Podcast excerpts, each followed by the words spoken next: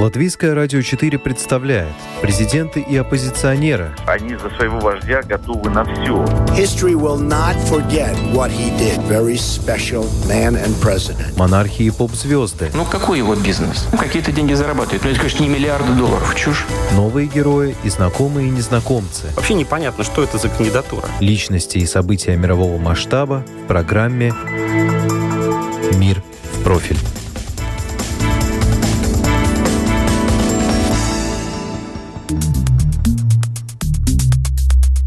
Он прошел путь от мастера настройки до первого выбранного президента России. Его политика стала сочетанием жесткого подхода и либерального курса.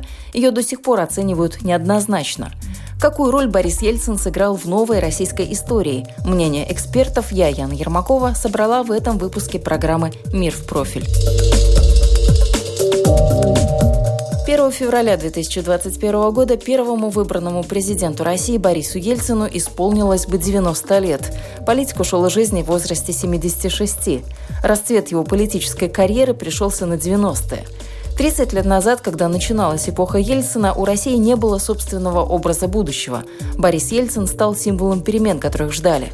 Он удачно попал в архетип борца с советской системой. Для демократов Ельцин был тараном, которым они ломали идеологию, ну а для части коммунистов – молодым решительным политиком, который обновит партию и усилит экономику страны, считает независимый исследователь, преподаватель Свободного университета Татьяна Ворожейкина. Ельцин – единственный лидер советской и постсоветской эпохи после Ленина, выдвижение которого не было результатом аппаратной интриги или аппаратного назначения.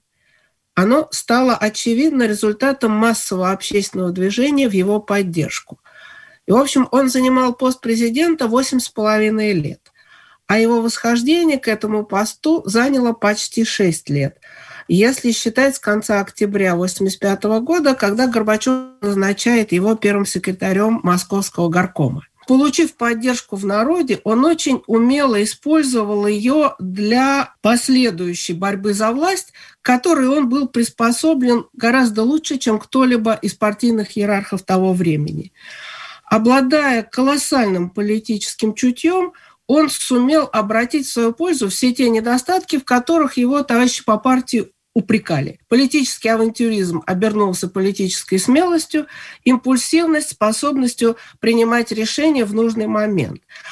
Но а политика Ельцина в Москве, все его действия оставались в рамках того, что тогда называлось командно-административных методов, и образ жесткого, вернее, но справедливого начальника – о котором Ельцин, в частности, пишет в своих первых воспоминаниях, он импонировал большей части симпатизировавших Ельцину людей. Иначе говоря, по типу личности, характера, по жизненному опыту Ельцин был, несомненно, чужд каким-либо либеральным плюралистическим ценностям. И именно ему выпало сыграть решающую роль в политической а, демократизации и экономической либерализации страны. По данным Фонда «Общественное мнение», в 2000 году отрицательно оценивали историческую роль Ельцина 41% жителей России, положительно 40%. По данным другого опроса, проведенного Левада-центром, 20 лет назад негативно оценивали итоги правления Ельцина 67% респондентов, положительно лишь 15%. Во многом такие низкие рейтинги можно объяснить тем, что трудно отделить долгосрочные тенденции, проявившиеся в период деятельности Ельцина, и влияние некоторых политических решений, предполагает заместитель министра труда в 91-93 годах, сопредседатель профсоюза «Университетская солидарность» и главред журнала «Демократия и социализм» Павел Кудюкин. Проблема зависимости от КЛИ предыдущего развития, она чрезвычайно сильно сказалась. И один из наиболее серьезных выводов относительно периода конца 80-х и 90-х годов, то, что на самом деле модернизация, если мы говорим в этой оптике, в общем-то не удалась. Точнее говоря, она оказалась крайне противоречивой и неоднородной. Была разрушена старая экономическая система, но если говорить о месте России миросистеме, то ее периферийность скорее усилилась. Мы переживаем процессы демодернизации, причем не только за последние 20 лет, но и в 90-х годах. в том, что касается технологического уровня. Другой аспект вот этой проблемы связи долгосрочных тенденций и текущих политических решений – это сложность отделить Ельцина и его решения от его окружения, который он в значительной мере сам же и формировал. Когда мы э, оцениваем деятельность, мы говорим не столько лично о Борисе Николаевиче Ельцине, сколько о неком коллективном Ельцине. Коллективность объяснялась вполне понятными причинами. Россия досталась Ельцину в очень плохом экономическом состоянии. Низкие цены на нефть, дефицит товаров, пустые полки магазинов, разгул преступности и зарождающиеся кланы олигархов. В историю 90-е прочно вошли с определением «лихие». Очевидно, что в одиночку справиться с этими проблемами было непросто. Коллективная помощь в таких условиях сослужила медвежью службу, продолжает Павел Кудюкин. Ельцин, будучи, несомненно, как бы сильной личностью, оказывался одновременно и чрезвычайно манипулируемым деятелем. Ну, тут отчасти это результат как раз позитивного момента, что когда он осознавал, что чего-то не понимает, где-то не является специалистом, он э, прислушивался к тем, кого считал специалистом. Он, скажем, в этом отношении не влезал в вопросы экономической политики, понимая, что здесь он опять слаб. Там можно по-разному оценивать качество э, тех команд, осуществлявших эту политику, но, с другой стороны, э, выбирать было не очень из чего. Это одна из проблем, опять-таки, советского наследия, что поскольку альтернативы и альтернативный анализ в советском обществе постоянно подавлялись, то и не было выработано достаточно серьезных альтернативных подходов к тому, как же реформировать российскую экономику. Ну и э, второй важный момент – это, конечно, нараставший развал государственного аппарата. И это может быть одна из очень серьезных претензий к той политике, которая проводилась э, и Ельцином, и ельцинскими правительствами, то, что э, да, были упущены вопросы не только политических реформ, но даже в, э, в сфере административного аппарата. Не случайно, что вообще вопрос о реформах серьезного государственного управления возник только в 1997 году. Борис Николаевич Ельцин и человеком был противоречивым, и след в новой российской истории оставил такой же. Когда речь заходит об исторической памяти, обсуждение никогда не скатывается к однозначным оценкам «хорошо-плохо», «правильно-неправильно», отмечает политолог, доктор философских наук, профессор кафедры школы высшей экономики и президент Ассоциации политической науки Ольга Малинова. Если мы говорим о 90-х и о фигуре Ельцина, 30 лет — это еще такой довольно короткий промежуток времени, и мы в большей степени имеем дело а, с памятью, которая а, избирательна, которая устремлена в сегодняшний день, которая стремится а, что-то понять сегодня, апеллируя к прошлому. Я думаю, что, в общем, по большому счету, этот период еще ждет своих историков. Но если говорить о памяти, то надо сказать, что фигура Ельцина, безусловно, очень противоречивая и очень многогранная. И как это ни парадоксально, в зеркале памяти выглядит э, очень э, плоско и однозначно. А Ельцин сегодня фигура э, весьма однозначно оценивая, и оценка это негативная.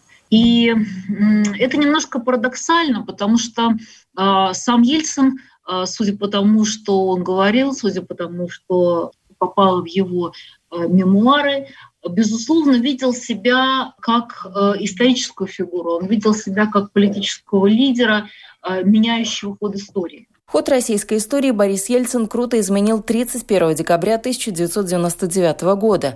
Россияне встречают Новый год, считают минуты до начала нового тысячелетия, на столе салат оливье, селедка под шубой, мандарины, в бокалах шампанское. Ну а с экранов телевизоров Ельцин произносит свои главные в тот вечер слова «Я ухожу в отставку». Он также извиняется перед гражданами страны за то, что не получилось, и возлагает надежды на новые имена и новый век. Я принял решение – я ухожу в отставку. Россия должна войти в новое тысячелетие с новыми, умными, сильными, энергичными людьми. А мы, те, кто стоит у власти уже многие годы, мы должны уйти. я хочу попросить у вас прощения за то, что многие наши с вами мечты не сбылись, за то, что нам казалось просто, оказалось мучительно, тяжело. Я прошу прощения за то, что не оправдал некоторых надежд тех людей, которые верили, что мы одним махом, одним рывком сможем перепрыгнуть серого, застойного, тоталитарного прошлого в светлое, богатое, цивилизованное будущее. Я сам в это верил. Не получилось. В чем-то я оказался слишком наивным. Ельцин признал, что какие-то проблемы были слишком сложными, а путь реформ оказался тернистым, поэтому неудачи и ошибки он, как человек у руля, принимал очень лично. Боль каждого из вас отзывалась болью во мне, в моем сердце. Говорил это Ельцин искренне и не лукавил. Через 7 лет после этих слов, в возрасте 76 лет, он уйдет из жизни в результате остановки сердца. Сегодня, анализируя посыл его тогдашней новогодней речи, Ольга Малинова говорит, с поста Ельцин уходил, как и сказал, с чистой совестью. Он говорил так, главное дело своей жизни я сделал, а Россия уже никогда не вернется в прошлое, Россия теперь всегда будет двигаться только вперед, и я не должен мешать. Он действительно видел себя как э, историческую фигуру, которая э, меняет э, ход истории. При этом э, понятно, что в зависимости от контекста люди, которые э, говорят о Ельцине негативно, э, апеллируют к разным аспектам опыта 90-х, и в том числе аспектам, связанным с фигурой самого Ельцина, а в памяти многих он остался не а, тем политиком, который в августе 1991 года был на танке, а, а тем политиком, который инициировал расстрел Белого дома, тем политиком, который впоследствии страдал от известных пороков. Ну и интересно, что и в понимании националистов это тоже отрицательная фигура, прежде всего, конечно, из-за распада СССР, но также и из-за тех э, бедствий, которые э, перенес русский народ э, в этот период. То есть действительно, будучи фигурой очень неоднозначной, безусловно, яркой, наверное, фигурой, которая должна была бы историков провоцировать на сложные комплексные оценки, а, прилагая немалые усилия к тому, чтобы в период своего нахождения у власти конструировать вот этот образ исторической фигуры, который меняет ход времени. Как это не парадоксально, на данном этапе Ельцин в исторической памяти э, выглядит достаточно плоско и однозначно. Могло случиться и иначе, распорядись Ельцин тем доверием, которое ему оказало общество, уверен доктор исторических наук, ведущий научный сотрудник Института российской истории Константин Морозов. Впервые за 70 лет советской власти хоть кому-то поверили.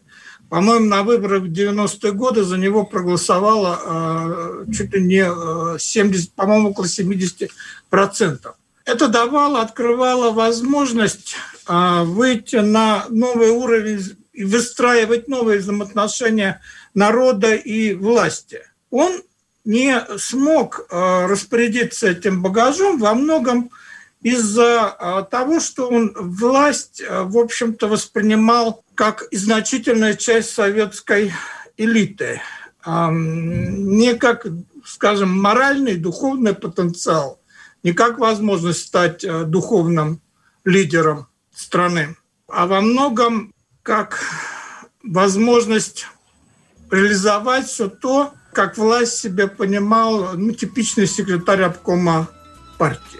Хотя, конечно, упрощать не следует. Понятно, что не только вина Ельцина в этом. Справедливости ради Константин Морозов отмечает, что успешных модернизаторов у власти история знает крайне мало. Разве что Дэн Сяопин, Рузвельт и Деголь, да и тот под вопросом. В остальном каждый глава государства в той или иной степени упускает свой шанс. Вы слушали программу «Портрет времени». Этот выпуск подготовила я, Яна Ермакова. До новых встреч!